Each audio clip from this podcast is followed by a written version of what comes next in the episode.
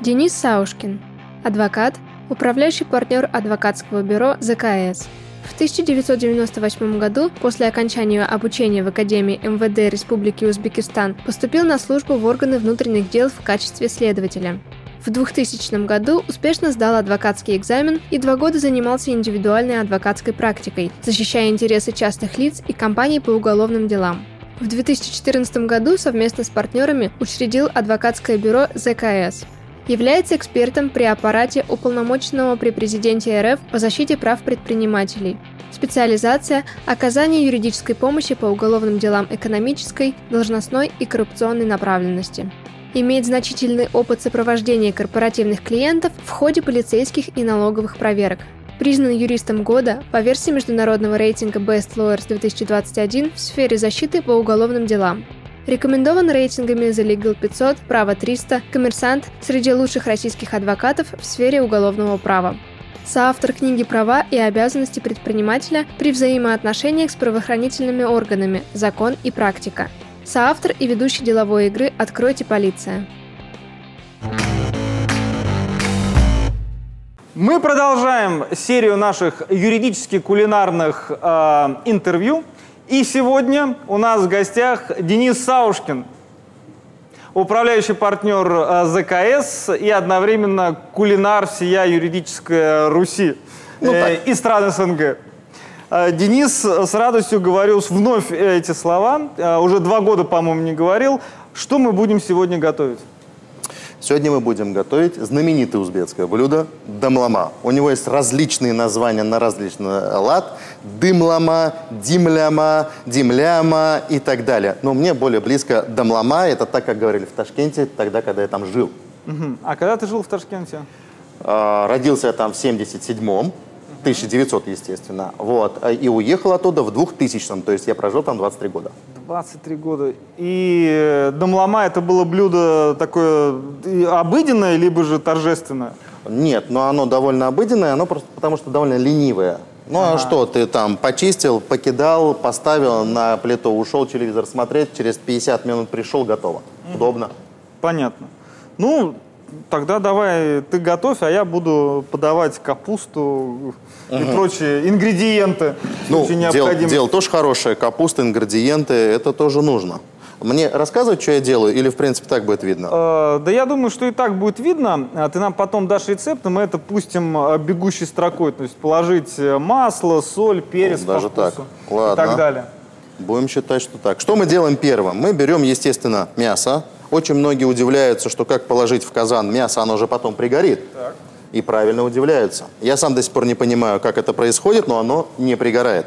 Видимо, работает э, принцип пароварки, в которой не портится ничто и не пригорает. Но на всякий случай мы туда наливаем ложечку воды, э, капельку масла. Мы используем баранину, поэтому, в принципе, у нас будет достаточно здесь вот такого прекрасного вкусного жира – который даст свою тоже прелесть. Вот. А, ну и, в принципе, это все закладываем. Будем делать быстро, как это в, в ритме Юлии Высоцкой. Да, не делайте вид, что мы у нее в студии, это не похоже. Мы просто у них забрали фартуки. Они нам э, рекламу никакую не давали, денег не Мне платили. нет. Не знаю, как тебе, но мне нет. Но, Они догонят и дадут. Может быть. Я тоже не могу этого исключать. Кстати, вот косточки очень вкусная штука потом это все. Они дают свой тоже смак.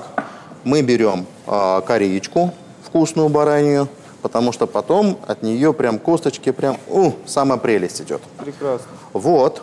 Слушай, а, а вообще а, во время твоей жизни э, в Узбекистане, или тогда было Узбекская ССР ведь это? Да? Тогда да. А... Но, но потом это было с 91 -го года Узбекистан уже. Да, ну Узбекистан. Угу. А, в основном, то есть какие блюда едят э, люди в таких южных среднеазиатских республиках? Очень вкусные. Вот очень вкусные. Самые... Самое любимое блюдо? Вот если не брать ленивые, вот есть время, продукты, вот что бы ты приготовил? Вот прям вот, вот самое-самое. Я бы приготовил манты. Ага. Манты очень вкусная штука, а, причем есть же варианты а, манты, есть вариант а, ханум, есть такая же тоже штука, довольно ленивая, но это с тестом. С тестом. Те наши поклонники, подписывайтесь, ставьте лайки, подписывайтесь на канал, которые э, смотрели мой Facebook в период карантина, они видели, что я делал манты. Открою маленький секрет только здесь. Манты я делал в первый раз в своей жизни. Вот. А их можно было есть? А, самое интересное, что я их ел, и их можно было есть. Причем мне настолько понравилось, что я потом сделал еще раз. Вот. Причем тесто же это такая штука, вроде не ассоциируется. Кстати, чтобы баранина не воняла, чтобы баранина не воняла, обязательно надо не пожалеть зиру. Я не помню, как она называется. Кумин? Нет. Ну, что-то такое, как-то она называется. Вот. Ну, по-узбекски она зира. И после этого дает очень вкусную штуку. И еще один маленький рецептик, которым научил меня мой папа, который учил так. меня готовить, так же, как и мама. А, не надо солить мясо сразу. То есть вот а, после того, как а, мясо, на него попадает соль, оно начинает дубеть. А, вот. И поэтому мы сначала это все делаем так, а соль засыпаем потом сверху. После этого берем лук. Так. Лук. Лук. Да. И тоже, так как узбеки, они все же из кочевых народов, у них э, единственный случай, когда э, тонко рубится лук, это на такой салат ачучук. Тогда он прям нарезается, а, ну и если шашлык тоже сверху посыпают, и тогда он прям вот как бумага нарезается. Во всех остальных случаях там же было как? Вот он скачет, скачет, скачет mm-hmm. на коне, там надо поесть. Он остановился, достал казан, вот, в него быстренько раз, раз, раз, раз, раз, вот так вот порубил, не задумываясь. Вот. И снова поскакал. Не, ну как бы он дождался, пока это будет готово. Съел и дальше поскакал. Все, это, это правильно. Поэтому э, очень часто во многих узбекских блюдах все прям очень так крупно нарублено. Прекрасно. Слушай, у тебя э, есть какие-то секреты, чтобы не плакать, когда режешь лук? Единственный секрет, если ты начал плакать, прими это как должное, поплачь, и все Поплачь. пройдет. Хорошо. Ну, Помогает. Слушай, я знаю людей, которые любят плакать в кадре. А давай вместо меня Полина сейчас станет, и она будет идеальной плакальщицей э, и вдохновителем твоего блюда. Ее надо было чуть пораньше, перед тем, как я начинал резать. Ну ничего страшного. Но, с другой она может плакать добра. и без э, Все. лука. Отлично. Денис, я знаю, что вы без меня не справитесь. А, ну конечно. С Александром Евгеньевичем вряд ли вы тут э, что-то толковое могли Вообще, конечно, Поэтому женские руки по-любому вам нужны. Ну или да. хотя бы я могу вас поддерживать морально, потому вот. что, насколько я понимаю, если мужчины готовят, то... Лучше не мешать. Я все поняла. Да. Категорически согласен. Мой, мой у папа мне то же самое А у меня, да, жена очень это любит, когда я, соответственно, Мешать захожу. Или... Нет, она как раз-таки говорит, вот, пожалуйста, я не буду тебе мешать. А вы часто, кстати, дома готовите? А я люблю это делать, потому что э, когда ты э, вот, готовишь, когда я, точнее, готовлю, а, то мозг отключается от всяких вот этих вот э, мыслей о юрбизе, от работы, вот это все. Но когда через там часа два ты смотришь, что у тебя раз там это, это, это, приходит, голова освежается, и она как раз-таки приходят свежие мысли. Угу. Вот. Ну и плюс, естественно, у нас же юридическая профессия на какая? Мы очень часто, как это говорят многие, не видим продукта, то, что угу. мы делаем. Ну, как там, да, ты защитил человека, да, он там не, не, не поехал в тюрьму, но это мы не у станка же стоим, когда ты выточил деталь, посмотри, какая она красивая, да, все. Да. Вариант с кухней, он решает эту проблему. Вам вообще нужно настроение для того, чтобы готовить? Или принципе. Мне нужно время. Время. Вот с этим, как обычно, бывает э, проблема довольно-таки. Но я же говорю, у меня жена об этом заботится и периодически мне это время предоставляет. За что, естественно, спасибо. Как, как, как классно. А да. вот, э, знаете, часто говорят, что готовить лучше для кого-то. Вот я не могу вкусно готовить для себя, вот обычно говорят. Вот вы можете для себя, вот вы понимаете, что вы сегодня один вечером дома, вот приготовлю себе вкусную ту же баранину? Или вам нужно, чтобы обязательно был какой-то э, комментарий от людей, которые вот э, вокруг вас сказали, Денис, очень вкусно, спасибо большое. У меня есть одна проблема. Я если так. готовлю, то у меня получается Много? намного больше, чем я ожидал. Я поняла. Вот. И если я один, да, если я один, то у меня плохой в этом отношении глаз алмаз. Э, у меня бывает такое, я начищу себе всех там овощей того всего, а потом понимаю, что меня в казан не Но попадает. пропорции вы знаете. На глаз. На глаз. Нет, это не ко мне по То поводу есть вот эти вот весы кухонные, это... А, Это мечта, мечта. А, Ну как оно? Например, когда хочешь худеть, и якобы тебе надо посчитать калории. Ну, якобы. Ну Да. тогда весы нужны. Ну, Но нам не надо с вами худеть, нам- ну, Ну, зачем? нам, у нас фартуки хорошие, Всё, мне, в принципе, нормально можно. Да, да, да. Слушайте, вы так интересно выкладываете, то есть я правильно понимаю, здесь слой баранины идет, и сверху у нас был лук, слой тоже, да? Теперь слой морковки и слой перчика будет. Да, будет так. А, я вижу еще у нас здесь баклажаны, кабачки, это тоже все туда же Это пойдет? все пойдет туда же. А, Чем хорошо блюдо?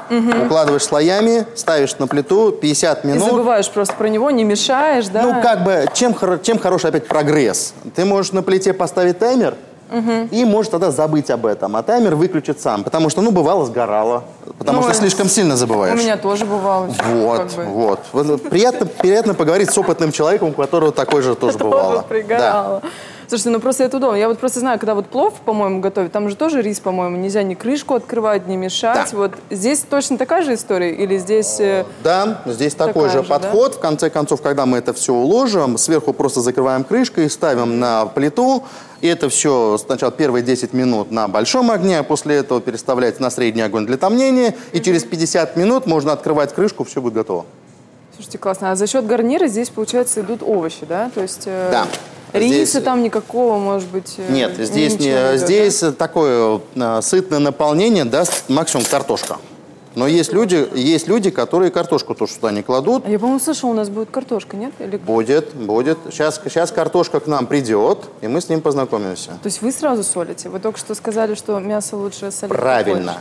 Правильно. Я вас слушала, мне это очень Это важно. очень Сами хорошо. мне замуж Само выходить, мне мясо- надо знать, как готовить. Само мясо не надо сыпать на него соль. А когда вы положили сверху лук просто и еще что-нибудь там, А я овощи, почему-то думала, что мы тогда солим просто в конце. Ну, потому что соль же по-любому дойдет до мяса. дойдет, потому что будет здесь эффект пароварки, когда внутреннее вот это вот бурление, оно само себя пересолит. Так, что там у нас дальше У есть? нас есть еще кабачок, помидор. А, возьмем помидоры. В этом Кстати, случае. красивые помидоры. Я Ну да, люблю, ничего да. такие, прям они такие хорошие. Ехали к нам два с половиной. Откуда ехали? Не надо, нам лучше этого не знать, откуда они ехали, потому что они могут ехать прям... Вы когда-нибудь вообще готовили в рубашке? Вот, или, вы, или вы всегда Нет, готовите? кстати, кстати, вот по поводу рубашки ни раз такого не было. Вы как юрист, знаете, вот эти вот всегда в рубашке, в костюме. Ну, дома-то все-таки ну, приходится же раздеваться как-то, как-то из нее же надо как-то выходить из этого образа. сковывает? Мне кажется, Нет, нет, это да? же, это же дело такое. Что, что оно может сковывать? Когда ты э, работаешь с человеком, с ним общаешься, в какой-то момент ты понимаешь, что хорошо, если твои проблемы с рубашкой, это будет самая большая твоя Все, проблема. я поняла, да. Тогда Ну и потом тоже в какой-то момент э, я костюмы всякие, э, я их начал любить еще, наверное, лет в 20. Ну и плюс, когда я учился в Академии МВД, там же тоже это все постоянно Ну, рубашка, брюки. было, да, да. поэтому уже Форма, она все-таки к себе требует отношения. Вот. И поэтому как-то уже привычно. Мне, кстати, многие говорят, что ты в пятницу-то, можно же не в это, не в рубашке, ладно, хотя бы не в галстуке. А это вы уже уже не напрягает. Как Александр Сергеевич, Александр Сергеевич, большой вам привет. А, Как он не любитель туго завязанного э, узла галстука, у меня вот такого нет. У меня наоборот, когда вот, вот сейчас я не то, что чувствую себя непривычно. Ну вот как-то рабочий день, а у меня нет галстука, Галстука. завязанного. Иногда, может быть, он я об этом как-то уверенности придает? Или вот что за обязательный атрибут галстука? Я такой красивый в нем. Ой, все, Вот ладно. просто, просто, просто, просто я в нем красивый. Что там можно говорить? Кстати, у меня есть несколько вопросов а, от Давайте. наших а, зрителей, которые Ага. знали о том, что у нас сегодня будет с вами интервью. О, даже А, кто-то знал. Да, у нас много вопросов, но я вам задам несколько, потому что, мне кажется, сейчас вот процесс такой готовки, вы, наверное, не, не, не готовы. Не совсем сконцентрированы, да, да. разговаривать на какие-то серьезные Да, темы. да. А, но несколько вопросов у меня все-таки к вам будет. А, первый вопрос а, звучит таким образом. А, Планируется ли когда-нибудь э, в перспективе а, процесс медиации в уголовном процессе? Или это за счет ну, специфики этой сферы, в принципе, невозможно? Но я скажу так, процесс медиации, он сейчас есть. Никто не мешает. У нас в уголовном процессе предусмотрена возможность, угу. в уголовном праве и процессе предусмотрена возможность прекращения уголовного дела за примирением с потерпевшим. Угу. Вот, а, соответственно, естественно, раз эти То механизмы есть у нас... К медиации, а да, это она и есть, потому угу. что в любом случае, когда ты защищаешь кого-то, то а, естественно, для того, чтобы получить какой-то эффект хороший, положительный там в суде, либо, допустим, если доверитель э, у тебя там признает и говорит, да, действительно, я в пьяном виде сел за руль, э, сбил человека, то тогда, если, если действительно ты подтверждаешь, что действительно, да, он был за рулем, он не оговаривает себя, Все, то это мы принимаем как? Задача какая? Договориться с потерпевшим, чтобы он сделал что? Правильно написал заявление о том, что ему ущерб возмещен. Чтобы это делало что? Правильно, чтобы судья потом в дальнейшем принял это либо как смягчающее обстоятельство, либо как основание для прекращения а уголовного дела. Вы, наверное, первым делом сразу говорите о том, что ну, лучше признать вину и пойти вот таким путем. То есть я вы... бы удостоверение сдал, если бы я сразу говорил, да? сразу клиенту, знаете, Нельзя. лучше сразу признать вину. Да, а я выпил виски я и... Не в ничего про это. Вот, вот, да. Да, но... А, нет, э, понятно, что вопрос признания вины – это исключительно прерогатива самого доверителя. Вот, и задача адвоката здесь, она всегда такая – если э, доверитель признает вину, то адвокат должен удостовериться, что он сам себя не оговаривает. А то действительно бывает ситуация, когда человек не совершил преступление ни того, в котором его обвиняют, ни какого-либо другого, но по тем или иным причинам он себя оговаривает. И здесь большая задача адвоката разъяснить угу. последствия этого оговора. Потому что ну, человек сидит сейчас в изоляторе, у него там одни проблемы, у него на свободе там родственники и так далее, и может быть масса оснований, по которым он а, решил заняться угу. самоговором. Угу. Но ему Интересная, же... кстати, мысль, никогда вот ее по поводу самоговора? Это, да, ну то есть э, никогда не задумываешься о том, э, куда может себя психологически сам завести э, человек, находясь вот в этом состоянии. Вот. Конечно. Более того, а у него не просто же состояние, чем оно отличается от состояния человека, который не сидит и у угу. которого нет уголовного преследования. Э, то, что мы с утра можем поздороваться со своими родными, уходя на работу, сказать пока, вечером вернуться – то, что на саму работу мы можем поехать из точки А в точку Б, посидеть в этом офисе, пообщаться опять-таки с людьми, а, там, позалипать в Фейсбуке, для нас уже это не, нечто естественное. И вот когда человек оказывается в комнате 20 на 20 метров, 24 часа, находясь там хорошо, если там с одним человеком, бывает она, ну ладно, 5 человек, какая разница, но он не может оттуда в принципе выйти, и это длится год, угу. и это длится два. Это очень тяжело. Страшную картину вы сейчас обрисовали, конечно. Ну, что делать? Понятно, да? У нас что, работа такая. Да, работа. А, кстати, вот по 51 статье удавалось когда-нибудь работать? Или, ну, у меня же тоже быть, было адвокатское юношество. Быть, с этого, Конечно, да? адвокатское юношество мое, оно было звонкое, бодрое, Нравилось интересное. вам? Отличается чем-то от того, а, вопрос цели... когда вы выбираете, чем заниматься, а, а, когда тебе предоставляют? Конечно, а, потому что с одной стороны, когда у тебя есть выбор, и ты продвигаешь на рынке то, чем ты занимаешься, допустим, ты занимаешься беловоротничковой преступностью, угу. а вероятность того, что к тебе придет дело, связанное с защитой по обвинению в распространении наркотиков, она крайне мала. Вот. Либо, допустим, там а, убийство или изнасилование. Вот. А, соответственно, у тебя есть определенная под практика, специализация в том, что есть. И да, если оно тебе нравится, сидеть, смотреть да. по табличкам, выискивать проводки, смотреть, насколько у клиента документы правильно были оформлены, с чем связаны эти нарушения, если они есть, то ты идешь в этом направлении. Угу. Когда ты э, занимаешься по 51 то тогда у тебя вот этот вот, вот э, раскрывается горизонты, угу. но с другой стороны, основная масса а, тех преступлений, которые идут по 51 это какие-нибудь мелкие кражи, угу. грабежи пьяные, пьяные убийства, сбыт наркотиков, закладчики, Да, оно интересно, каждое дело по-своему. Ты смотришь, действительно, есть ли доказательства того, в чем человек обвиняет. Но, с другой стороны, они, эти дела, они более скоротечные. Угу. В них, ну, окей, э, там, допустим, вопрос – закладчик заложил 15 закладок, на 16 его приняли, до этого его опера сопровождали, фиксировали преступную деятельность. После этого он еще, как только его приняли, он написал явку с повинной, где еще рассказал, где еще 25 закладок это лежит. Сбыт ну, сбыт, угу. понятно. И твоя задача просто смотреть, э, правильно ли оформлены те документы, которые есть, поговорить с клиентом, то, что он явку написал, э, долго ли его били перед тем, как он написал, а, действительно ли те 25 закладок, которые он показал, он их знал, тот телефон, который у него изъяли и э, там заставили ввести пароль для того, чтобы посмотреть телеграм с тем лицом, который ему расставлял адреса закладки – ты вот с этим всем работаешь, если это этому доказательство. Понятно, что у нас сейчас тяжело работать в России с этими вопросами, потому что, ну, как-то ну, у нас судебная система такая, у нас 0,24% оправдательных приговоров. Оправдательных приговоров, да. Да, и здесь... И то есть здесь дело даже идет в оправдательных приговорах не из-за 51 статьи, а это вообще, в принципе, специфика Конечно. вообще уголовной Конечно. У человека системы. может быть э, адвокат, 25 адвокатов, оплаченных по самой да. высокой ставке, но это еще вообще ему ничего не дает. Да. Я не говорю про гарантии, потому что, естественно, этот, э, заключение соглашения с адвокатом, угу. оно есть в принципе не может давать никаких гарантий.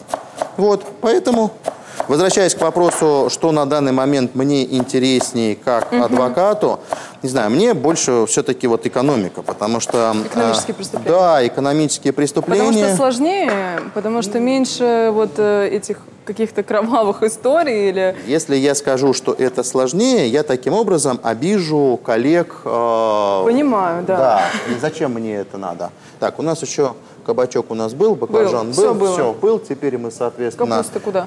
Сейчас мы с капустой, Потом, там да? тоже свой фокус, сейчас мы к этому дойдем. Теперь мы еще раз просто солим второй слой. Угу. Вот. С учетом того, что у меня плохой глаз алмаз, я каждый раз использую ложку. Я Просто... вам сразу скажу, вы, по-моему, сейчас больше. Сейчас, сейчас больше, потому что у меня, я так знаю, этот казан, а на этот казан должна быть столовая ложка mm. соли при приготовлении. Кстати, в том же Ташкенте, ну, в Узбекистане, а, те специалисты, которые делают плов, их называют палавджан.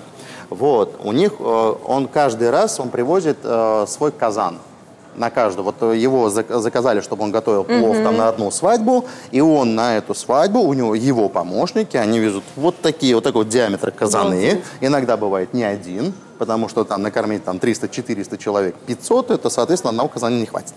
Вот, и...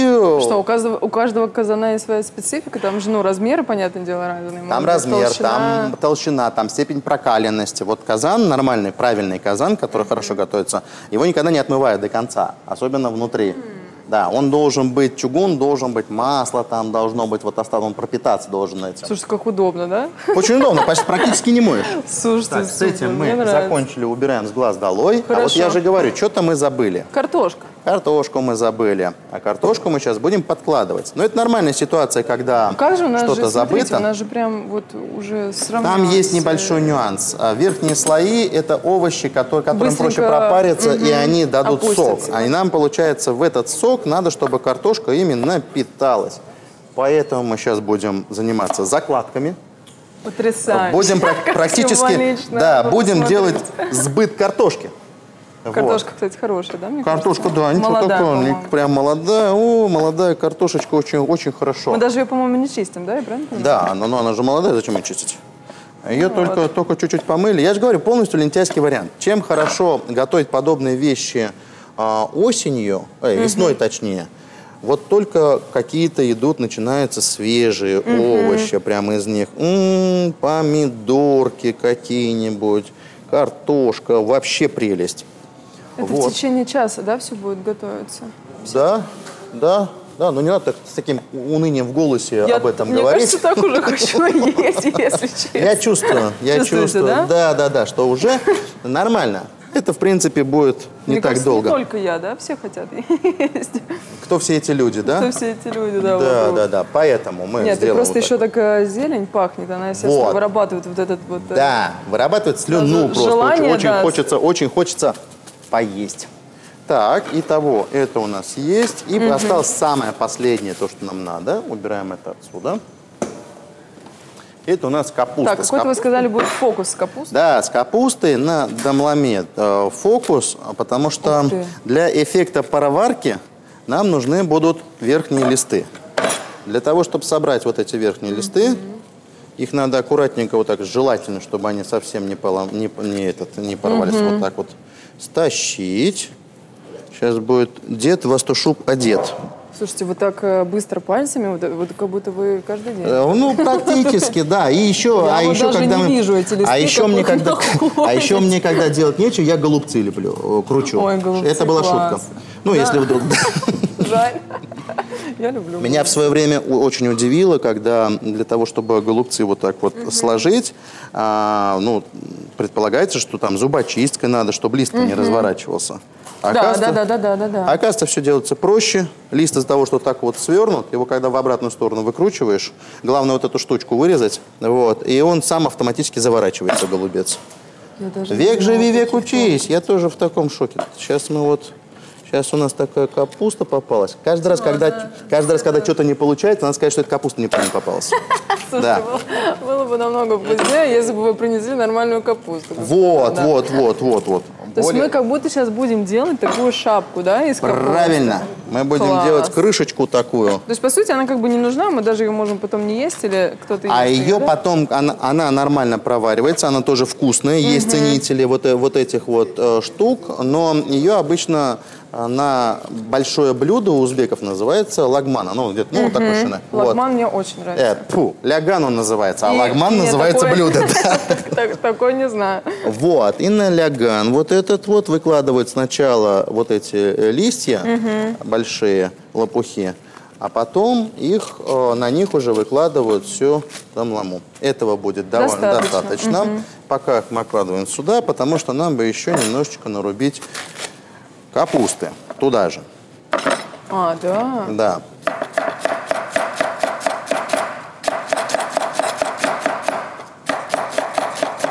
Самое главное, в палец в этот момент не попасть. Я вот смо- я смотрю, Да. понимаете, я слежу. Я не знаю, что я смогу сделать, если вдруг это сделать. Я быстро, у меня есть пластырь, я быстро его возьму. Единственное, что можно здесь сделать, это снять это все и выложить в инсту. Ну так, Ну чтобы ладно, на память. прикиньте, у вас белая рубашка, окровавленная. Вообще красиво, красивая композиция Красиво, красиво, ярко, Да, сочно, согла- представляете? Во, согласен. Нет, и людям- еще, людям нравится. чтобы не стесняться поверх, Опять соль? чуть-чуть еще вот так.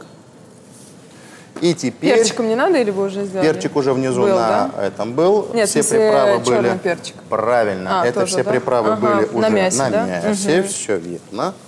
И мы вот так вот это все шапочками Как упаковали. красиво, боже мой. Я же говорю, оно все просто удобно. Упаковали, сложили, примяли, посмотрели, крышечка у нас подходит или не подходит. Подходит, да? Не совсем, но она, когда начнет готовиться, она упарится, и все будет хорошо. И мы, в принципе, можем приступать. Сейчас мы сделаем вот так. Посмотрим еще раз на это последний раз в ее жизни. Какая красота. Так вот упаковываем. Вы представляете, а вдруг мне сейчас понравится баранина, и я скажу, вот вы знаете... Полина, кто- ничем вам помочь не могу. Кто был Каждый этим день... первооткрывателем в моей Может быть, жизни может быть. баранине? Так, ну что ж, Так, ну что, здесь мы, в принципе, все закончили. Оставляем сделаем... на 50 минут. Да, ставим это все сейчас сначала на большой огонь на 10 минут. После этого большой огонь поставили. Да, большой огонь. После этого а, спускаем на медленный огонь еще на 50. И вы, через вы час говорите, это можно что вы спускаться. сейчас пойдете с Александром э, беседовать. понимаете? Итого, Да. через 10 минут нам надо, нужно- сделать, нам, нам надо сделать меньше. Вот так вот нажимаем и смотрим, чтобы было вот так. Это 5. Пять, да. Это вот 6, 7. Вижу, вижу. Сейчас оно на 9, соответственно, будет. Делаем здесь красоту. Убираем за собой, что называется, насколько это возможно. Уберем. Можно оставить, да? Да. Не, ну мне же надо в кадр сказать, что я вот э, люблю еще убрать, чтобы все было красиво и чисто, чтобы вот это вот. Потому что в свое время мама меня учила. Угу. Если ты что-то делаешь, то результат твой увидит только тогда, когда ты уберешься за собой. Слушайте, какие хорошие слова. Ну, это я половину придумал, но, но звучит хорошо для кадра, так, правильно? тогда убираем капусту, петрушку и переходим к главной вообще части нашего... Моем руки и переходим к Александру. Ура! Коллеги, давайте начнем нашу основную часть э, интервью с Денисом Саушкиным. Э, Денис, традиционный вопрос. Как ты стал юристом? Хороший традиционный вопрос, он мне всегда нравится во всех интервью. Ну, юристом не то чтобы случайно стал, но где-то, как мне рассказывает моя мама, в восьмом классе у меня был вариант либо бухгалтером, либо юристом. А, и, соответственно, я пошел, понял, что бухгалтером как-то, видимо, не очень хотелось. Сказал, что я буду юристом. Поднял планку еще выше, сказал, что буду адвокатом. А, в Ташкенте было всего два вуза, в которые можно было поступить за юридическим образованием. Это а, юридический институт а, и Академия МВД, ну, тогда она была высшей школы милиции. Это было еще в советское это время был... или уже... Нет, это я закончил школу в 1994 году и в этом же году, соответственно, поступал. Это как раз-таки только прошли там определенные события 92 -го года а в э, регионах, и события эти потом захлестнули немножко Ташкент. В вуз-городке были беспорядки, а, довольно спланированные. Нам просто потом в Академии показывали э, определенные кадры, из которых, э, соответственно, было видно, что это были спланированные акции. Вот. И было довольно непросто. Так вот, вернемся к юридическому институту у родителей не было денег для того, чтобы я туда поступил. А, и было принято решение о том, что вот буду поступать в высшую школу милиции. При этом закладывалось таким образом, ну, я сам себе закладывал, в 17 лет то, что я мог сам себе закладывать. Ну, окей, отучусь э, в школе милиции, потом уволюсь и пойду адвокатствовать. Уговаривал я себя. А потом поступил в школу милиции, там было 4 года, ну, фактически как бакалавриат, только в казарме. Предполагалось это все, что будет казарма, а, раз, два раза в месяц увольнение на 12 часов. Ну, вот такая вот красота вся. Ну, естественно, мне это не понравилось, потому что я был довольно таким этим а, парнем, можно говорить, столичным. Ташкент – это столица была Узбекистана, и сейчас до сих пор есть.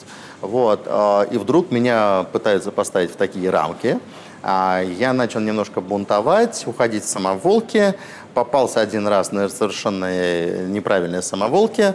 Вот, а, почти меня отчислили. А проблема была в том, что если тебя отчисляют, ты идешь в узбекскую армию. В узбекскую армию ты идешь, а мы там кое-что слышали, кое-что видели, потому что охрана вот этой вот школы милиции, она была военными срочной, срочниками. И их казарма стояла прямо напротив нашей казармы, и вечером можно было видеть э, там ласточку, как людям делали. Там была жесткая дедовщина. Ну да, вот. естественно, в эту армию никто не хотел. А, так же, как и я не хотел и я. После этого а, мне пришлось наступить себе на все. Э, вытерпеть. И я реально не хотел... Ну, естественно, после того, как меня хотели отчислить, э, вопрос этих э, официальных, увольнительных, он, естественно, уже не стоял. И я там, что-то помню, просидел где-то, наверное, год. Вот. вот ты занимался постижением э, милицейской Науки. премудрости. Да, да, да, да, да. Год. А после этого мне удалось пристроиться в один там небольшой хозотряд вот, благодаря которым появилось чуть побольше времени и так далее, побольше возможностей. Ну и оставшиеся два года было более-менее так по-человечески. Вот, я, по крайней мере, мог там почаще выходить в город.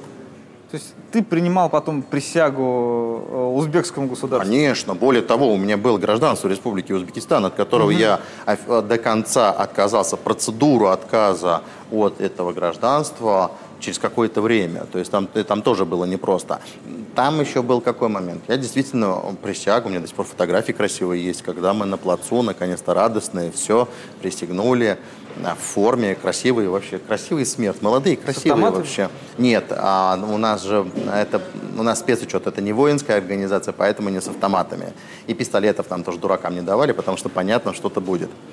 Вот. Э, ну и как-то после этого выучился, потом пошел работать следователем.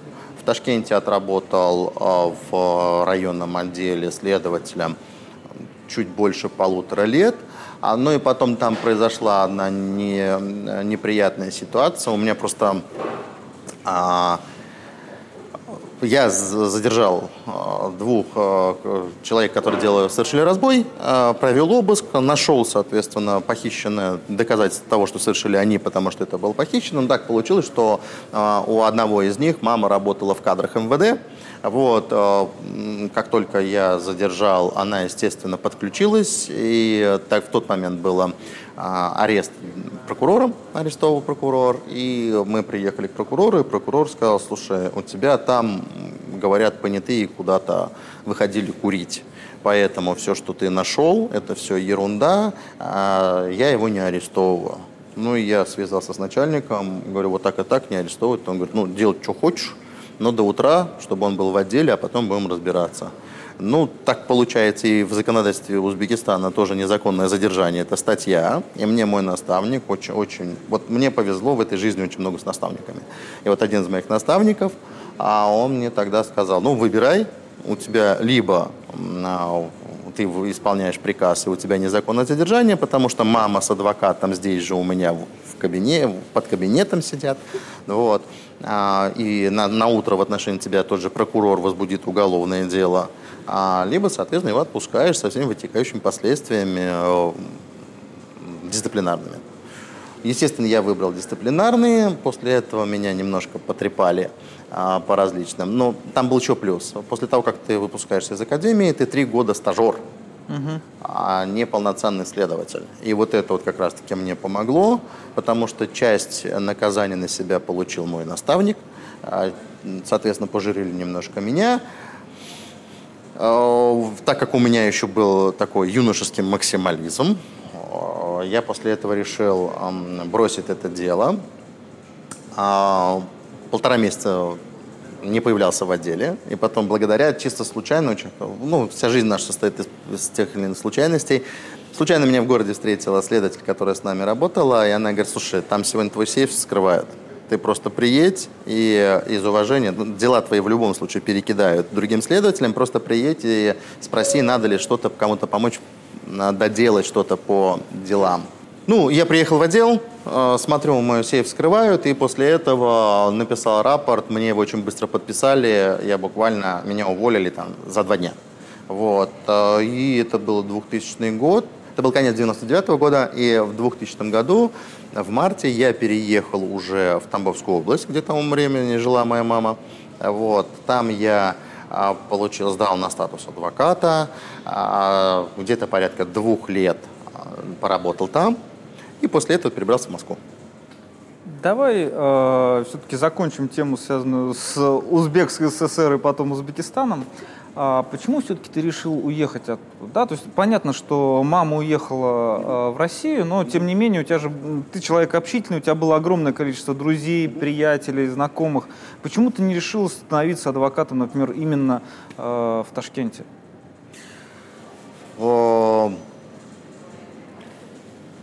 Через большой промежуток времени об этом а, довольно а, непросто говорить, потому что там было множество факторов.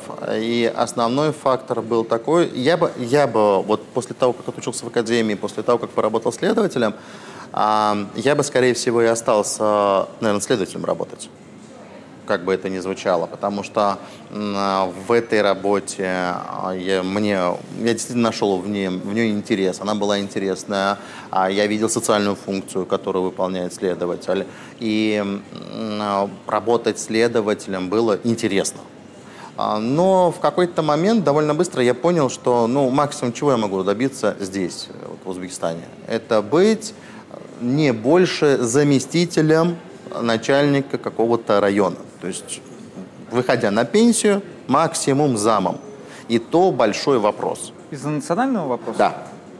А, ну, скрывать здесь нечего. Даже вот сейчас те ребята, я поддерживаю контакт со многими, с кем я учился. Вот. А, там у нас было а, соотношение, когда я учился, русскоязычных групп к а, узбеко национальным, к местным группам, они было где-то один к четырем. То есть вот э, четверть русских, остальные все узбеки. Ну, это понятно, в принципе, с учетом того, что оттуда еще довольно много народу уехало еще до того, как я в, пошел учиться. Не говоря о том, сколько уже уехало там, к 2000 году. Вот. Эм, ну и вот само по себе возможность э, этого добиться, они мне, люди просто подсказали, но я и видел в самой системе она так построена. Я никоим образом это не осуждаю. Там, это, и любая нация имеет право на самоопределение, как было сказано при там, недавних событиях 2014 года, например. Вот. И здесь, более того, я знаю очень много, у меня действительно очень много друзей на тот момент было. Сейчас просто вот э, контакты потерялись а среди ребят, узбеков. Прям очень, очень хорошие ребята. Я и в школе, когда учился, у нас очень много было друзей, именно ребят узбеков и очень хорошие отношения. И э, я знаю точно, там в школе я учился с одним парнем, который после этого отучился а, в Лондоне по банковскому направлению, работает сейчас в банковской системе Узбекистана. Вот. Ребята разные, и очень умные, и очень толковые, и очень качественные. Но национальная такая особенность, а я человек так немножко амбициозный, и понимать о том, что там при хороших раскладах ты там будешь там, замом в районе, ну как-то не очень хотелось. При этом, да, ты можешь очень хорошо разбираться в праве, ты можешь очень хорошо понимать систему, ты очень хорошо можешь расследовать дела, ты очень хорошо можешь знать, ну, как-то так. Ну, я же говорю, юношеский, юношеский максимализм на тот момент во мне еще оставался, и перспектива, что вот мои возможности, они на старте чем-то ограничены, они немножко уныние приводили. Хорошо.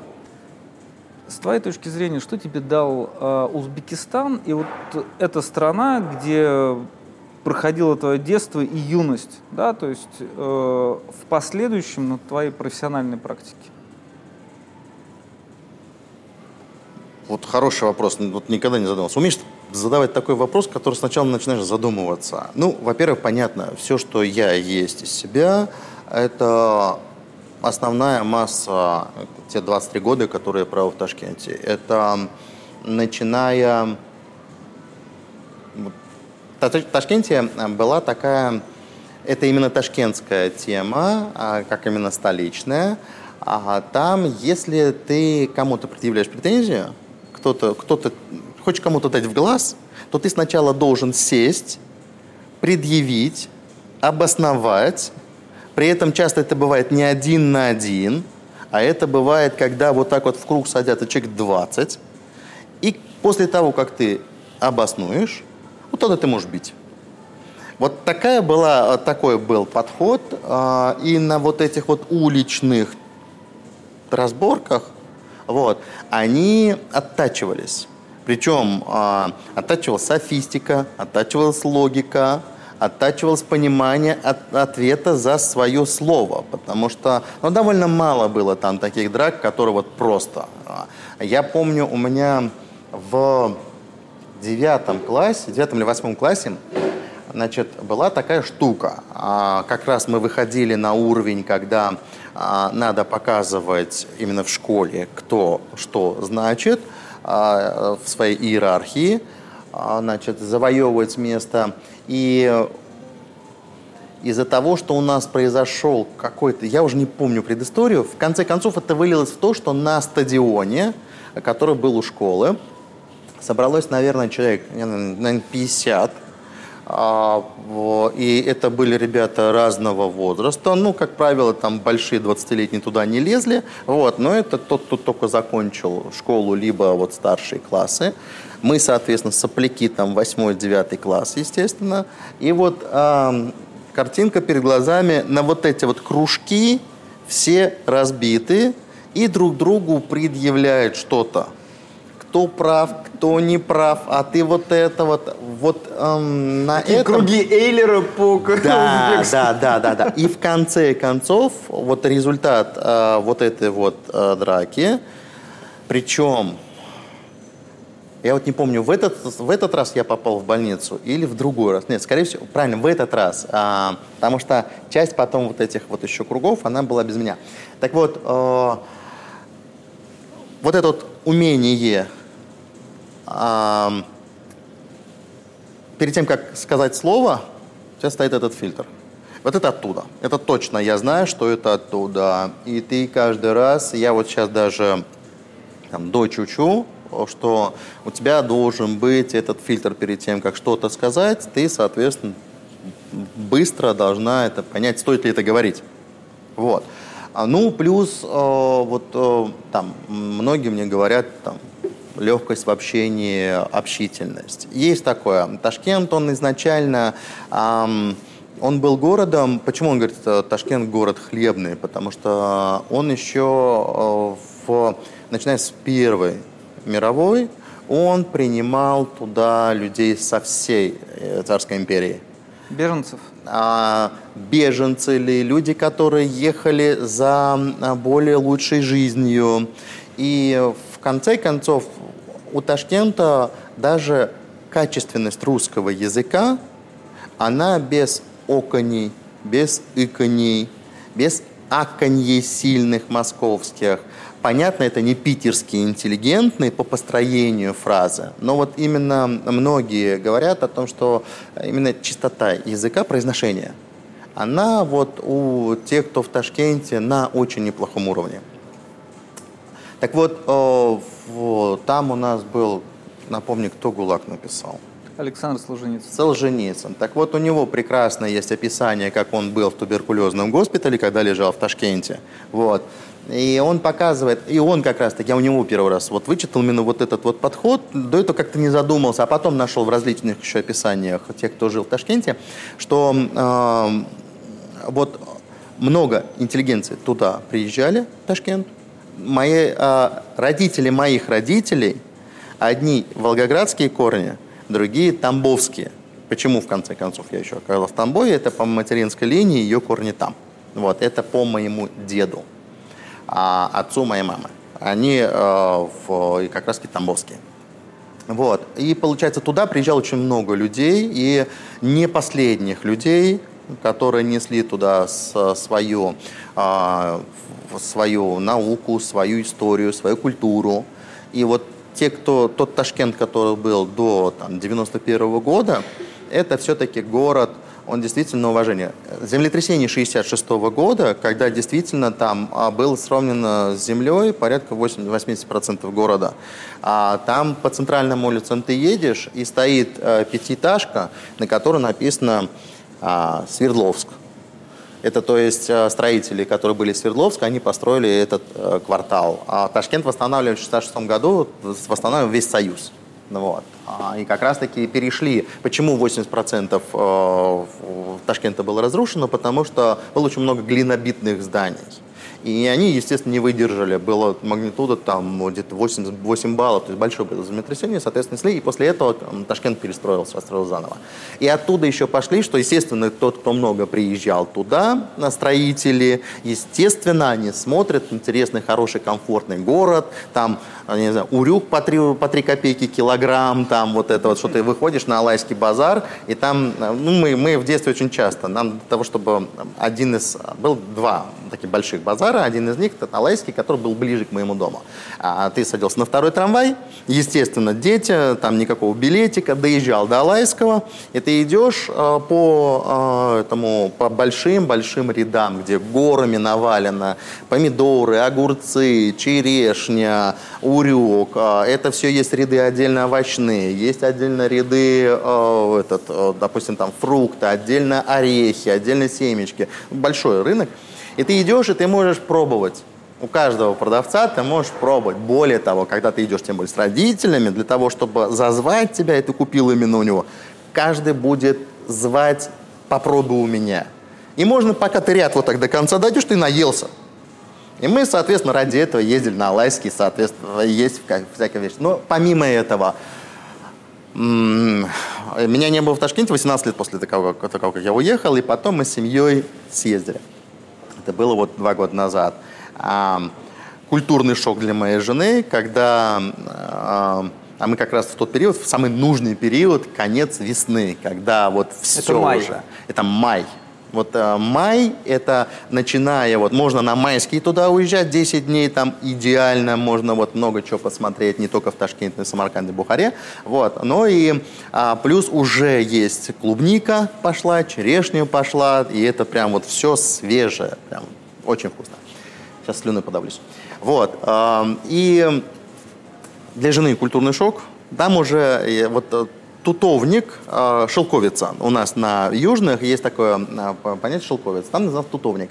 Короче, в чем суть? Ягода, когда она созревает, она падает, и ты идешь и просто подбираешь, сдуваешь там, ну, большой асфальт, куски, которые, они маленькие вот такие вот, а вот, и ешь, очень вкусно очень неимоверно вкусно. Ну и я, когда мы пошли по местам моей там, молодости, естественно, та, то дерево тутовника, которое я помню, мы, естественно, пришли к нему. Естественно, под ним были ягоды. И в тот момент, когда я начал собирать, сдувать и есть, я жена чуть в обморок не упала. Как ты ешь с пола?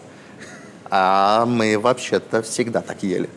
Вот. И, наверное, благодаря этому у меня нет проблем с желудочно-кишечным трактом, и я могу есть практически все. Потому что было такое, ну, ты выходишь во двор, а, там, урюк зеленый, Самое главное, э, чтобы он не дозрел, когда косточка а, начинает уже а, твердо становиться. А до этого, пока там внутри ядрышко белое, это одно из самых вкусных вещей, зеленый урюк, это вообще... Где продукты в Москве Слушай, продукты я не являюсь таким мега-фанатом, чтобы ездить на Даниловский, потому что только там узбекские помидоры. Я вот уже отошел, отошел от таких вот проблем на рынке, который рядом с домом. Вот. А, понятно, что ну вот дома у меня баранину не едят, а я очень люблю баранину, но для этого есть некоторые места едаль, едальные, куда можно ездить. А дочь я уже приучил к узбекской кухне, вот. жена Самое уже в принципе... Место или топ-3? Вот я, я сейчас скажу самое лучшее место, но Володя Краус уже туда съездил и сказал, что там неправильно. Вот. Но мне нравится там атмосфера, я там ем уже наверное, лет, лет 12. На ВДНХ есть просто Павлин Мавлен. А, и а, мне понятно, это не самое аутентичное. Самое аутентичное – это когда мы вот ездили в Узбекистан, а, там, в Самарканде, на дороге, в совершенно антисанитарных условиях по московским меркам. Ну как, там, там нет такого. Там, там ты идешь по улице, и, может быть, а, кафе «Самый вкусный плов», он может быть, стоят два пластиковых стола, стола, на которых там уже старая потертая клеенка, на которых тебе никто посудомойкой мыть это не будет, косушки. Тебе, да, их помыли, они не грязные, но при этом ты понимаешь, что та там перечница, которая здесь стоит, она такая, ну, потертая там, но на той же клеенке она вот потертая, и все местные знают, что самый лучший плов, он не будет вот из хрустальной посуды. Самый лучший плов – это тот, который вот в этом месте, вот в такой чайхане будет. И, допустим, тот плов, который мы там пробовали, самаркандский, вариантов плова же только там у Ханкишиева был, насколько я помню, 80 рецептов плова. У каждого, у каждого там кишлака есть свой рецепт плова, у каждого повара есть свой рецепт плова. Но они так локально делятся, допустим, там ташкентский, бухарский, самаркандский, хивинский, вот такого. Ты какой готовишь? Слушай, я готовлю, скорее, это ташкентский, он такой вот, он не является праздничным. Просто мне нравится сам вкус. А, вот есть такой горох, нахат, он же нут. Вот. И тот плов, который с нутом, мне нравится вкус самого нута, который в плове. Он напитывается, поэтому он, он больше называется там, там по московским чайханам, которые он праздничный, насколько я понимаю. Просто понимаешь, здесь момент, эм, плов в Москве не может быть в том числе шибко аутентичным, потому что Допустим, в Ташкенте нет, когда я там жил, а, большой дефицит был подсолнечное масло. именно подсолнечное, потому что было много хлопка, и все на хлопковом масле все делают, спокойно. Да, оно немножко другой вкус, немножко другой запах, но с этим тоже справляется. Перед тем, как, соответственно, что-то делать, ты туда луковицу бросаешь, она впитывает в себя вот это вот все неприятные вещи, чтобы не горчило, просто масло, и все. И подсолнечное масло, оно было праздничное. И никто его, в принципе, и не использовал. Плюс э, плов. Э, ты, кстати, знал, что в самом начале морковь, в принципе, она была желтая. Да, это я знаю. А оранжевыми кто ее сделал? Голландцы, как Хотел раз сказать, таки. голландцы, Правильно, да. оранжисты. Я сам, когда это узнал, был очень сильно удивлен. И всегда морковь была желтой. Так вот, в Узбекистане плов делают из желтой морковки всегда. И из вот этой вот оранжевой, ну, это сублимация. В общем, я знаю, о чем Да. мы будем говорить. В следующем выпуске, если что, и следующий стрим мы будем посвящать кулинарным вопросам, вот прямо обязательно. Это излишнее, я не такой большой специалист. Я любитель поесть даже больше, нежели поготовить. Ты приехал в Москву. Э, Не буду спрашивать, как ты питался. Наверное, на первых порах не очень. То есть было несравненно э, с Ташкентом. Ты ехал на конкретное место или ты просто приехал в никуда, просто в столицу? Когда я... О, чувствуешь, что домом попахивает? Это, это значит, уже овощи начинают тушиться. Я люблю этот запах, когда он только начинается. Вот. ам, когда я приехал в Москву, я знал в Москве только двух человек. Один из них работал а, курьером в довольно большой компании, которая производила, э, продавала здесь а, американскую технику. Вот. А, при этом он считался the best of вообще. А второй ам, тоже пытался, э, работал менеджером в купи-продай конторе, вот, ам, но тот, который был первый, а, он был прям реально солидный человек, потому что у него была, так как он курьер, машина, он курьер, как курьер на машине, то есть машина без лимита бензина и мобильная связь без лимита от компании. какой год был? Двух- 2002. Не, ну курьер в 2002 году в Москве, это неплохо. смотрю. Вот. И у него была зарплата 600 долларов. Здорово. Я приехал в Москву, у меня был запас 400 долларов на все. Мы снимали квартиру в Лобне и жили там, соответственно, всем кагалам. Нас было там 5 человек жило. Вот. а, и там, получается, мы за нее платили 200 долларов на всех. Вот. э, ну, как-то так. И потом... Твое первое место работы. А я же сразу, а, я был со статусом адвоката. Я приехал сюда, а, какое-то время я еще ходил с тамбовскими э, ордерами здесь, а после этого в 2000, наверное, третьем, точно в 2003 э, я уже перешел сюда в подмосковный реестр. Правильно, у меня не могло бы быть, потому что мне же надо было прописку делать для того, чтобы в, э, в реестре быть.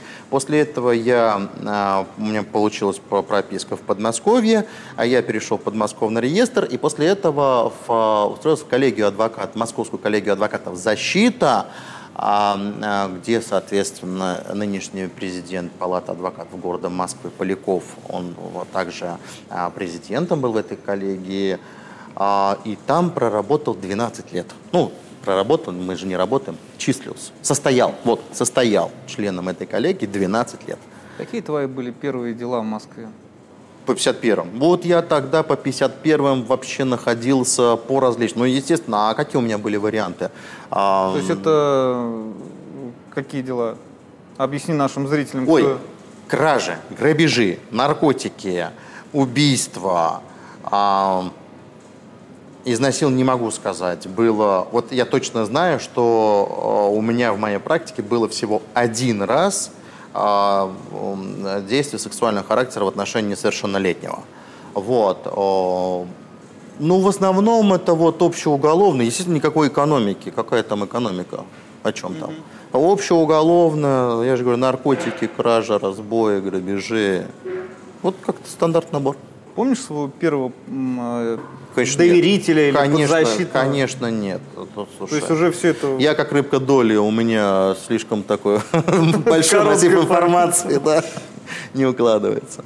А, как ты все-таки стал заниматься экономическими преступлениями? То есть это твой был сознательный выбор, да, либо же э, так сложилась жизнь?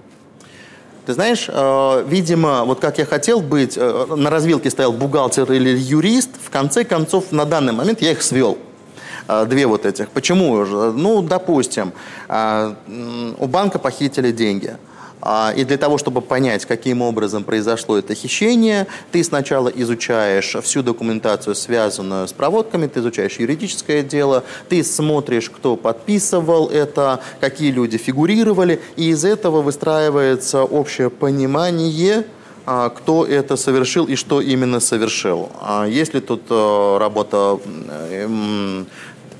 участие в этом банковских сотрудников или только лишь банк обманули внешние люди и таким образом получили. Если, соответственно, это внутренний сотрудник, то какая была их часть.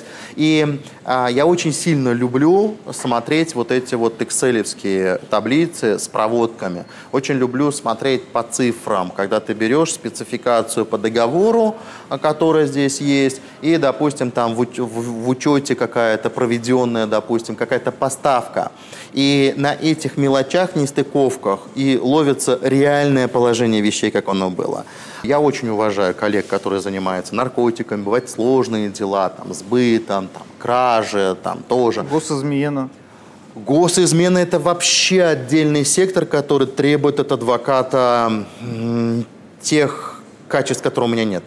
Ты все-таки э, стал э, через некоторое время жизни в Москве, то есть через 12 лет, правильно я понимаю, что-то произошло в твоей жизни, что ты перестал работать э, с той группой адвокатов, с кем работал, и что-то появилось новое. Что появилось? Появился Саша Забеда. Так. Ну, во-первых, э, Саша Забеда, мы с ним знакомы как раз году с 2003-го, как раз когда я еще а, вот по 51-м бегал, он был следователем бабушкинского отдела, после этого он ушел в адвокаты, мы не потеряли связь, мы общались. И, так скажу, вот эта вот группа, которую ты сказал, а, она, в принципе, так она из этого в том числе и складывалась. Саша, когда стал адвокатом, соответственно, вот мы продолжали поддерживать связь. Алексей Касаткин после того, как в 2010 году стал тоже ушел из э, Генеральной прокуратуры, стал адвокатом, тоже поддерживали связь. И это все к 2012 году оно стало, а, вышло в то, что мы собрали а, вот втроем, тогда было еще, мы сделали сначала адвокатскую компанию. Что это было такое? Это такое непонятное образование, но, по крайней мере, мы, мы сели уже в один офис. То есть это вот э, ЗКС? Забеда, Касаткин, Саушкин. Угу. Да, это оттуда и пошло. Ну, как-то а как только бюро в 2014 году было образовано, у него было а, полное название «Адвокатское бюро Забейда, Касаткин, Саушкин и партнеры». И потом, когда мы очередной сотый раз э, СМИ нам, что там за З, Забейда, что там, где, мы приняли решение, будет ЗКС. Так проще. Вот. А, но это было уже, насколько я помню, в 2018 году. Так вот, в 2012 году я каждый раз подчеркиваю, что действительно драйвером всего этого был Саша Забед. Вот. А именно действительно он сказал, Прин, давай будем вот в уголовке продавать бизнесу юридические услуги. Я говорю, слушай, ну на рынке кто-нибудь еще есть? Такой вот, который... Причем бутик компания, которая продает только уголовку. Компания из трех человек бизнесу. Я говорю, на рынке есть? Он говорит, мы первыми будем. Я говорю, вообще ты придумал хорошо, прям. Но а, здесь было как? Мы в нашей жизни очень много делаем, вот, ну окей, там, делаем, посмотрим, как получится, чтобы в какой-то момент сказать, о, как интересно получилось. Вот что-то типа того. И там был тоже такой подход. Не было какого-то там плана, не было там обучения, как э, там, многие коллеги там сначала устроились после института в ЕПАМ, там посмотрели корпоративную культуру, после чего, соответственно, вышли или там, я не знаю, Vegas Lex, там разные. И после этого сделали свои компании. Как два уважаемых человека недавно как раз-таки рассказывали, как откалываются от юридических компаний, делать свои бутики. У нас же было другое. Ты имеешь в виду Карельскую совет? Конечно, уважаемых людей. Которые откололись от ЕПАМа. И э, Vegas Lex, соответственно. Понятно. Да. Так вот, а, у нас этого не было. Мы, получается, собрались три условно волка-одиночки. То, что мы состоя, там состоял в коллегии, это ничего мне говорит. Коллегия тебе ничего не должна. Максимум, что, что ты должен, это платить взнос, не забывать. Вот. А, естественно, ни клиентов тебе коллеги не поставляют. Да, у нас хорошо было в защите, было место там под офис временный, ты мог там встречу провести, были эти кабинеты. Вот. Но во многих коллегиях этого нет. Соответственно, мы были такие три голодных волка, волчонка-одиночки в этом отношении и решили собраться. Соответственно, Саша скинерил, ну на что, ну давай попробуем. Вот, скинулись. Саша, как помнит, по сотке, кажется, мы скинулись. Вот, на 100 тысяч рублей на то, чтобы там на этот, или сотку мы собрали, что-то такое, вот, на то, чтобы там оплачивать аренду, потому что это было впервые, самим снять офис, э, там и так далее, канцелярку, там, это было вообще все в нове.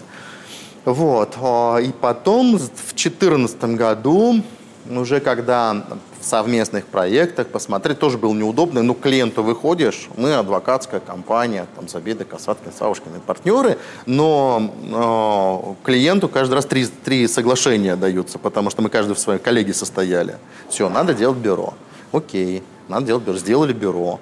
29 мая 2014 года у нас регистрация, а 1 августа 2014 года у нас первые протоколы о вступлении в члена бюро, потому что после того, как мы его сделали, надо было сначала выйти из состава там, своих коллегий, а потом, соответственно, всем зайти в бюро. Поэтому а такие даты. Есть какие-то знания, навыки, которых тебе не хватает, как тебе кажется, в отличие от тех э, коллег, которые откололись от крупных компаний? Их очень много. А, ну, Например? Ну, во-первых, знания, которого мне не хватает, первое, которое я вот сейчас увидел, которое я вижу в своих стажерах, ну реально, мне не хватает теории. Вот именно право. Если мы будем махарски говорить, и то, что я вижу сейчас тех стажерах, которые есть у нас, тот подход, то понимание, это то, чего мне в свое время не дали или я сам не взял. Вот, скорее всего, второе. Вот. А и я сейчас прям вот на них тоже догоняюсь, я смотрю, как они, мне, мне очень нравится с ними общаться, потому что э, я вижу некий такой структурный подход. А что касается soft skill ов, естественно, мне не хватает, а, слушай, ну мы в нашем бюро а, систему биллинга поднимали сами. Ну вот обучались ей, там, смотрели, потому что до, когда мы до образования бюро, нам не нужен был биллинг, мы не работали с теми клиентами, которым нужен был отчет по часам. Мы первый отчет по часам, наверное, сделали клиенту, наверное, ну, году наверное, в 14 в 15 когда бюро образовано было. Вот что такое часы, как это все выглядит, как это билить, простейшие условия, билить ли дорогу, если билить, то как. Мы меняли немножко подход, а, разный у нас был, который использовали, а, исходя из специфики уголовки. То, что сейчас у нас есть, а, там, оно менялось. У меня очень мало...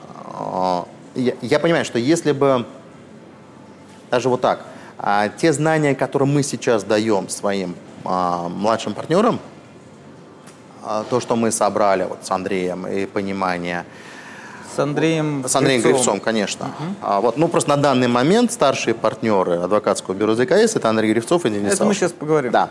Вот. И поэтому то, что вот мы, получается, с, им даем сейчас в реальном времени, я бы очень хотел на старте своей карьеры в юридическом бизнесе, чтобы у меня, у меня была возможность вот так вот подойти у кого-то спросить. Ну, потому что на тот момент из уголовки, но из подобного уровня, ну, это Виктор Буробин, а это, соответственно, там а, ЕПАМ, но ЕПАМ это вообще какой-то космос за облаками был на тот момент, как, непонятно. Вот. А, ну и по-хорошему там Руслан Коблев, ну все, вот кто вот в Москве именно угол... А, ну, но это все-таки больше немножко классической школе, потому что это бизнесовый вариант такой больше, а в классической это, естественно, Гавштейн, Наснес, это вот такие вот э, корифеи, которым тоже на тот момент э, ну, не было возможности подойти и сказать, слушайте, скажите, а вот дорогу вы билите, это, и как, вот, с каким коэффициентом, а ожидания – а если вот следователь назначил на 12, а вы сидите там до 8 часов, но ничего, не было такой возможности. То есть вот это все придумывали, придумывали, а, спрашивали. И то, опять-таки, на данный момент я не могу сказать, что у меня прям, я такой прям специалист в биллинге, что вот этого нет. А, корпоративная тоже культура, какие-то шишки, связанные с партнерскими вопросами. Это все уже давно пройдено. И если была возможность где-то пройти стажировку перед тем, как начинать, вот с удовольствием. И, кстати, всем рекомендую, вот всем рекомендую, если есть возможность после окончания вуза а, на, хотя бы на два года а, пойти в ту компанию, которая, по вашему мнению, вам больше всего импонирует, вот лучше сначала а, пойти туда, посмотреть, посмотреть, как это выглядит. Я не говорю о том, что там напитаться этой атмосферой, хотя это тоже не всегда плохо, но вот взять и понять, как это все работает.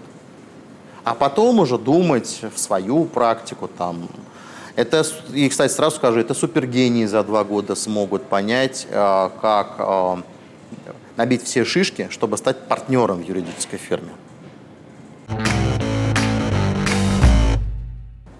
Почему вы расстались с Забедой? А, ну, ни для кого не секрет, не первый раз это говорим. А, вот, дело в том, что та, э, та то, что мы сказали миру при расходе, при разводе, вот, оно, в принципе, так и остается. Просто а что у нас... сказали? А, мы сказали то, что а, а, у Саши с Дарьей было свое направление Дарьи... развития, Дарьи Константиновой, да. А вот, а, было свое направление развития, они видели развитие юридической фирмы а, в одном направлении, а мы немножко в другом. Получается, я, Андрей Гривцов, Алексей Касаткин. Вот. И а, просто-напросто решили, что вот лучше будет, если каждый пойдет в своем направлении. Как-то так. А название решили оставить за вами? Ну, оно просто так получилось. Ну, надо отдать должное. Я до сих пор благодарен всем. Вот нас было пять партнеров на тот момент, всем пятерым, четверым помимо себя, что нам удалось это сделать по-человечески.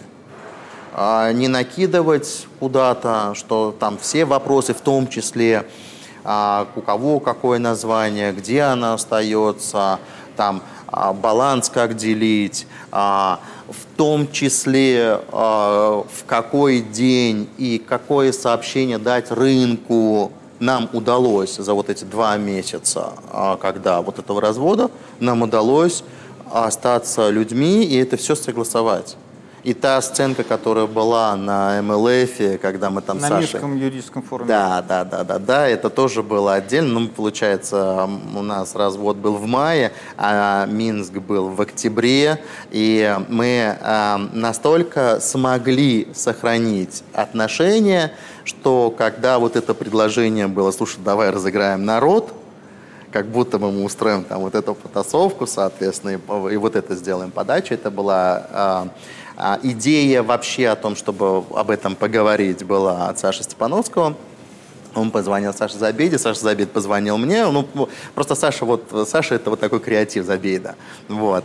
А, получается, ему просто Степановский говорит, слушай, давайте вы там как раз там с Саушкиным на, расскажете, как вы вот так вот развелись, что не кидали на вентилятор. Ну, вот. А Саша потом говорит, слушай, у меня еще и такая идея, давай доработаем. В превью этого, соответственно, сделаем вот такую штуку, ну, немножко хайпанем. Ну, а так как, в принципе, я не против немножко хайпануть в э, обществе близких людей, довольно близких, потому что все равно Минск, это, ну, ты знаешь, что такое Минск. Ну, это хорошо. Да. Отношения-то поддерживаете? Да, да, конечно. Когда последний раз общались? А я тебе сейчас скажу, недели две назад был там один вопрос, который надо было... О, так получилось, что у нас просто по одному проекту клиенты вот. И надо было один вопрос обсудить, естественно, в интересах каждого своего клиента. Вот. А, и мы с ним созванивались. Традиционный вопрос, который, по-моему, я даже задавал Андрею Гривцову, и тебе тоже задам. А, на твой взгляд, э, адвокат по уголовным делам должен э, до этого работать в следственных органах, правоохранительных или нет? Ну, если... Э, вот я работал, Сказать о том, что, э, э, что это мне дало, как вот адвокату по уголовным делам, я знаю точно, что вот я посмотрел систему изнутри, и, по крайней мере, я могу как-то с, оппонировать этой системе, понимая некий, как там, шестеренки, подход, как они крутятся. Вот. А, при этом те, у кого нет опыта работы в правоохранительных органах, тоже есть замечательные юристы. Вот у нас до последнего времени э, мы вот стояли на позиции, что мы набираем только бывших следователей. Вот. Но последние два наших э, партнера, которые зашли на позицию младших партнеров, это Виктория Буклова и э, Настя Лукьяненко, они не, у них нет опыта работы в правоохранительных органах, вот. Но при этом мы понимаем, что уровень э, теоретической подготовленности большой. Вот, а, там, а, Настя Лукьянова, она кандидатскую защитила именно по уголовному составу, очень хорошо пишет, прям вот. Я как человек не пишущий, я вот всегда, для меня человек, который умеет писать, это прям вот вверх. Вот. А, а, допустим, Виктория Буклова, она, у нее стаж работы а, такой же, как у меня. И также она а, из Тамбовской коллеги. Мы, когда я работал в Тамбове, с ней не пересекались, вот только недавно познакомились, но так получилось, что просто мы состояли в одной палате. И у нее большой опыт, но без опыта в правоохранении. Поэтому я не могу сказать сейчас, что вот по каждой у кого есть диплом МГУ, должен сначала пойти поработать следователем два года, а потом только мы можем рассмотреть его кандидатуру на то, чтобы он там, а, попал, допустим, к нам в бюро. Нет, это не так. Более того, у нас на данный момент сейчас а, три стажера, уже именно стажеры, которые по трудовому договору, которые засчитываются в случае, если они будут сдавать экзамен на адвоката. Вот. И мы будем э, действительно их поддерживать и они будут сдавать на статус адвоката. Посмотрим, каждый для себя решит, когда он готов. Именно, э, и мы всячески будем их поддерживать. И надеемся, что вот, вот эти три стажера, которые у нас есть, все сдадут на адвоката, и мы бы хотели их видеть сразу после того, как они сдадут, также у нас на позицию уже младшего партнера в бюро. Ну, надеюсь, что все будет хорошо. Зачем ты занимаешься Минским юридическим форумом, разными движухами около юридическими? Для тебя что, продвижение личного бренда или создание некой среды? Не буду врать, это и то, и то. В какой-то момент, вот я помню, самая первая юртусовка, на которую мы поехали, как раз-таки вот с а, Алексеем Касаткиным, с Александром Забедой. Это были «Белые ночи» в свое время еще организовывали. Александр, Александр Хвачинский вместе с Pen and Paper, с Добрыниным, туда, там же был Клишес. Вот. И вот э, в Архангельске, либо в Архангельской губернии, там потому что был еще а, там, я помню, 9 часов мы ехали на маршрутке куда-то от Архангельска. Вот. Э, я просто забыл, как это место называется, очень красивые места. Так вот, э, это был первый выезд на какой-то форум. Вот вообще, вот что мы вот толпой вышли там, там где много юристов. Вот. И понятно, что тогда это было движение заявить о себе, рассказать о себе. А это было именно вопрос продвижения. А, и где-то до, я не знаю, наверное, года 17-18, если в то время меня спросил, я тебе сказал, что это только продвижение. А сейчас уже так получилось, ну не то что пресыщение, но когда ты, допустим, на одном и том же мероприятии там два-три раза, естественно, у тебя очень много знакомых, и здесь вопрос, что ты там кому-то себя продвинешь, кому-то что-то продашь, но это уже не тот вопрос, естественно. И дальше ты занимаешься тем, чтобы сделать хорошо окружающим. У меня, я вот, я просто из-за того, что я сам по себе такой человек, я больше администратор. Вот есть же по майстру там а, предприниматель, администратор, производственник, коммуникатор. Вот я больше администратор. Я и в бюро такой. Вот. Мне бы, для меня самое важное, чтобы у меня вот, э, кто меня окружает, им было комфортно. Не просто даже со мной, а вот, э, допустим, в, в помещении, в локации, в котором мы находимся, чтобы было комфортно. Вот. Шестаков в свое время как-то говорит, ты на какой-то, какая-то это была автопати в каком-то форуме, вот, в каком-то кабаке, не помню уже. И он такой, а, говорит, ага, ты, говорит, включил режим овчарки. В том числе у меня есть такой пунктик, а, я очень сильно не хочу, чтобы даже после той же пьянки попойки какой-то кто-то куда-то где-то там просто потерялся, уснул, там, я не знаю, там в участок попал или что-то еще. То есть для меня, да, вот э, все, всех людей рассадил по такси, все уехали, и слава богу. Куда поехали, уже их проблема. Самое главное, что в той локации, на которой это было, соответственно, вот там людей отправил. Вот. Либо кому-то ты удостоверился, что кто-то с этим человеком там его проводит или этим займется, кому-то делегировать. То же самое в офисе. Я очень сильно ну вот когда мы приезжали в тот офис, в котором мы были, мне, я сам планировал, как будут кабинеты, исходя из того, что я знаю людей, которые будут рассаживать, насколько это будет удобно. Вот.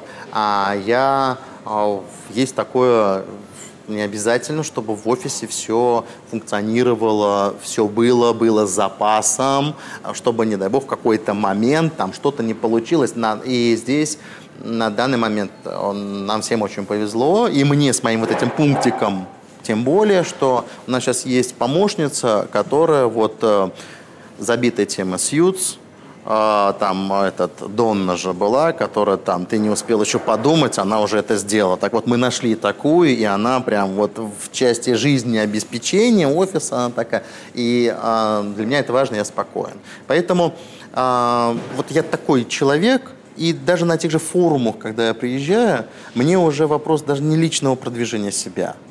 Ну, во-первых, у нас еще с прошлого года мы поставили э, вектор развития своих партнеров – обязательно в них вкладываться, их вот как раз-таки там показывать рынку, их учить, что такое рынок, как работать, потому что в части экспертной, вот именно как юристы, э, люди, которые проработали там 5-12 лет следователем, соответственно, у них вот юридическая квалификация очень хорошая практическая. Но вот в части бизнеса она надо, соответственно, показывать, как это. И я очень рад, что люди все, которые приходят к нам в бюро, они им это нравится, они это хотят, им это интересно. И вот э, на этих же форумах я вот с одной стороны я привожу своих партнеров, своих сотрудников, показываю, подсказываю, менторство в этом отношении в каком-то плане. А вот, понятно, что они взрослые люди, со многими сами разбираются. Вот, а представляю. А, а со стороны организаторов, почему там соорганизатор Минска, Сибирской юрнедели, Тюмени – ну, потому что ну, нравится мне как-то помогать в организации. Как-то так. Если бы ты сейчас а, оказался в 90-х годах, и у тебя был выбор все-таки бухгалтер или юрист, какой бы выбор ты сейчас сделал? Юрист. Не, мне, мне очень сейчас нравится. Мне сейчас в моем возрасте, в той позиции, которую я занимаю, в тех возможностях, которые есть, а, я сейчас очень хорошо. Вот я доволен тем, что у меня есть. А ты счастлив? Я да. Я, да, я сейчас счастлив. Понимаешь, я сейчас счастлив во многих факторах. Я счастлив в первую очередь в семье. У меня потрясающая жена, у меня потрясающая, которая воспитывает, потрясающе воспитывает дочь. Я просто смотрю, мое участие здесь, оно факультативно. Я воскресный вечерний папа, который, естественно, вечером приходит, старается там сказку почитать, о чем-то поговорить. Основное это суббота-воскресенье – и то, опять-таки, на них тоже какие-то хозяйственные дела, домашние дела получаются. То есть нет такого, что все, мы сели на велосипед и катаемся, в субботу уехали, в воскресенье приехали. Нет такого, к сожалению. Вот. Но и получается основное на плечи жены ложится. И то, насколько воспитанный, интересный у нас ребенок растет, я прям ей вот очень сильно благодарен в семье, я счастлив в деле, которым я занимаюсь. Я счастлив в том коллективе, с которым я работаю. Просто, допустим, а, вот это вот, вот помещение, где мы сегодня снимаем, почему оно? Да ровно здесь мы сделали корпоратив, последний новогодний. Вот. И мне, я вот увидел в том составе, в котором было, уже довольно много людей. Мы скакнули, условно говоря, когда мы делился в 2017 году Саша, когда с Дарьей уходили, делали за беды партнеры, а нас было пять человек. Вот, то есть трое а, Касаткин, Саушкин, Гривцов и двое Малюкин и Махов. Соответственно, после того, как мы... А, и секретарь. Вот после того, как мы за это время, там, за, за три года, вот, за столом сидели именно сотрудников бюро, потому что это был семейный, все семьями были. Именно сотрудников в бюро было 15 человек. Соответственно, за три года в три раза выросли. Вот. А, и, и это комфортно. Эти люди мне комфортны, самое главное. Мы очень сильно не хотим делать большой какой-то, большую компанию на 200 человек, какой-то конвейер такой, поток. Потому что, понятно, есть же правило социологии, до 14 человек, если кто-то, компания выезжает, то они сидят за одним костром. Э, если, соответственно, больше, то они начинают почковаться. Но это нормально, это социология, плюс на этом вот, там, римское деление на тысячи, на сотни, на десятки, оно тоже оттуда все пошло. Так вот, большая компания, она будет делиться. Мы не очень сильно этого хотим. Та вот некая семейственность, которая есть, вот эта вот э, келейность, бутиковость, там, по-разному можно это называть, она действительно в удовольствие. И все, кто сейчас в бюро состоят, они, им это нравится. И очень хочется, чтобы это продолжалось дальше. А многие там консультанты говорят, многие там фирмы строятся по принципу там, JS-бизнес. Имеют право полное но я не готов именно вот, вот прям бизнес-бизнес. Я не готов по майстеру а, каждый год проводить аттестацию, чтобы 20% самых не успевающих шли на увольнение, на их место приходили 20% а, топов, и таким образом фирма постоянно росла, чтобы это был бизнес. Я не готов к этому пока не готов. Мы лучше, мы не ставим себе задачу вот там ежегодное обновление на 20%. Вот. Мы не ставим себе задачу э, вырасти резко там, в 50 человек, набрать там, без разницы кого. Вот. Мы по крупинкам собираем потихоньку вот людей, которые прям будут, с которыми просто приятно работать. И я действительно... Ты готовишь плов? Юридический я... плов? О, слушай, да, вот если брать из узбекской кухни, это действительно плов, потому что это все-таки это очень много химии а, вот попасть в сам рис, а, долить правильно воду, а, не трогать крышку до определенного момента. То есть это такие вещи, которые ты начинаешь просто вот...